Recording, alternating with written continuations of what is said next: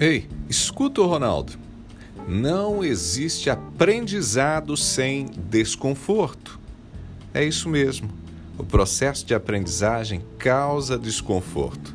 Se a pessoa não sente nenhum desconforto diante das coisas que estaria aprendendo, pode ter certeza, não está havendo aprendizado efetivo. É uma ilusão acreditar que aprender é prazeroso.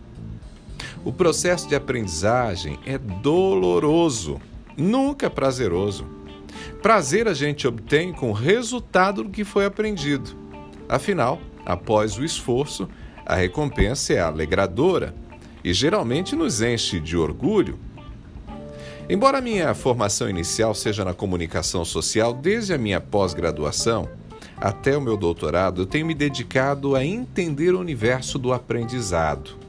E mais recentemente eu tenho procurado compreender o que acontece com o nosso cérebro, como o cérebro funciona, como o cérebro reage diante de informações e como o cérebro sistematiza essas informações em conhecimentos.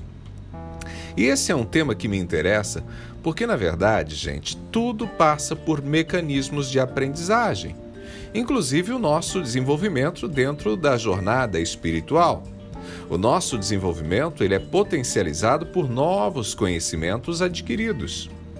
A gente pode aprender todos os dias e não só na escola. A vida, para ser bem vivida, necessita de aprendizado constante. Aprendemos sobre nós, aprendemos sobre os relacionamentos, aprendemos sobre a sociedade, sobre o funcionamento do mundo físico, do mundo mental e espiritual. Esse constante aprendizado gera crescimento, expande a mente. Entretanto, o aprendizado efetivo só ocorre quando gera desconforto. Aquilo que não causa desconforto não significa que é descartável, não. Mas se não causa desconforto, significa que não é novo. Significa que é reforço de crenças ou de conhecimentos já existentes. A parte do cérebro que processa novos conhecimentos só funciona, gente, com muito esforço. Essa parte do cérebro demanda muita energia, por isso cansa, por isso desgasta.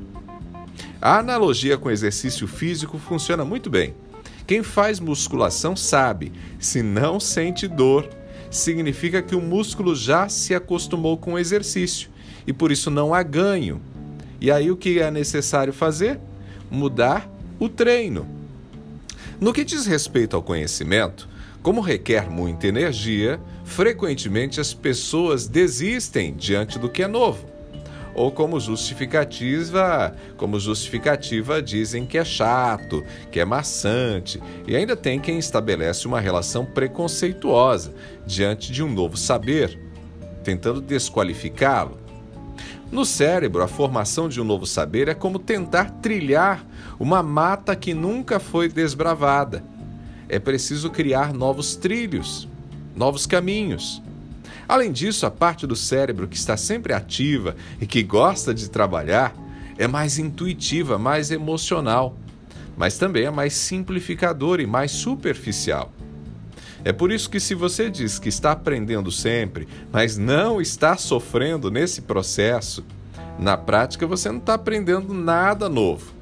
É só a parte mais intuitiva do seu cérebro, aprendendo coisas que ele já gosta, realimentando as crenças já existentes. Pegou a ideia? Então faça o teste. Se você diz que é uma pessoa que gosta de aprender, saiba que você só está realmente aprendendo se você está aí sentindo-se desconfortável nesse processo. Aprender cansa, desgasta, demanda energia. Porém, o saber, gente, é como uma luz, ilumina os nossos caminhos. E aí, você realmente tem feito uma caminhada diária de aprendizado? Eu sou Ronaldo Neso, estou te esperando lá no Instagram, arroba Ronaldo Neso, arroba Ronaldo Neso, lá no Instagram. Abraços do Ronaldo, a gente se fala.